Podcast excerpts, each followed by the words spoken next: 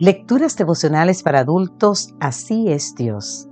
Cortesía del Departamento de Comunicaciones de la Iglesia Dentista del Séptimo Día Gascoe en Santo Domingo, capital de la República Dominicana. En la voz de Sarat Arias. Hoy, 7 de enero, Dios nunca nos rechaza. El libro de Génesis capítulo 3, versículo 9 nos dice, Jehová Dios llamó al hombre y le preguntó, ¿dónde estás? Ese día fui a visitarlo, porque era evidente que estaba pasando un mal momento. Cuando le pregunté por qué había abandonado la iglesia, me contestó que tal vez la razón no era lo más importante en ese momento. Y luego me dijo, lo que sí me gustaría es que usted me explique por qué después que caí en problemas, nadie de la iglesia me ha buscado. Lo más triste de su pregunta era tener que admitir que eso pasa con demasiada frecuencia entre los que decimos ser cristianos. Así nos cuenta el autor de este devocional. Por eso me gusta el retrato de hoy que presenta a nuestro Dios como aquel que viene a nosotros aún después de nuestras grandes caídas. Ese que nos busca incluso cuando nos escondemos de Él. Las palabras de Génesis 3.9 fueron las primeras que dirigió Dios a Adán y a Eva luego de su desobediencia.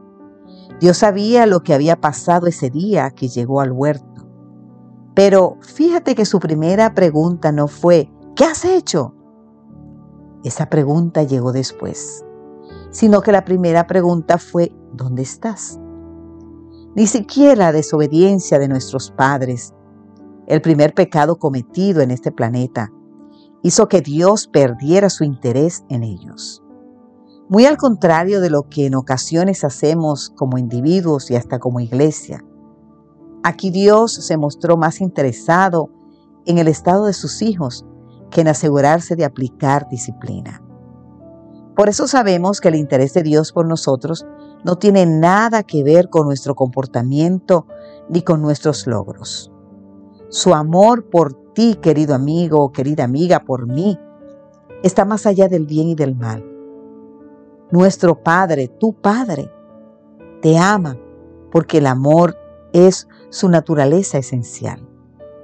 A veces cuesta creerlo, pero te aseguro que sin importar lo que hiciste ayer o lo que hagas hoy, Dios te ama.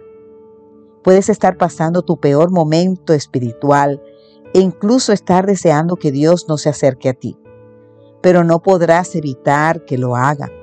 Aunque te escondas como hicieron Adán y Eva, Dios va a salir a buscarte. Dios estará siempre cerca de ti, tratando de llamar tu atención hacia su amor. En un mundo en que nos gusta más estar en compañía de personas a las que les va bien y tienen su vida en orden, es una gran noticia saber que Dios no nos deja el día que fallamos o caemos, ni nos paga con la misma moneda el día que nos escondemos de su presencia, querido amigo, querida amiga. Que Dios hoy te bendiga en gran manera y recuerda, Dios nunca te rechaza. Amén.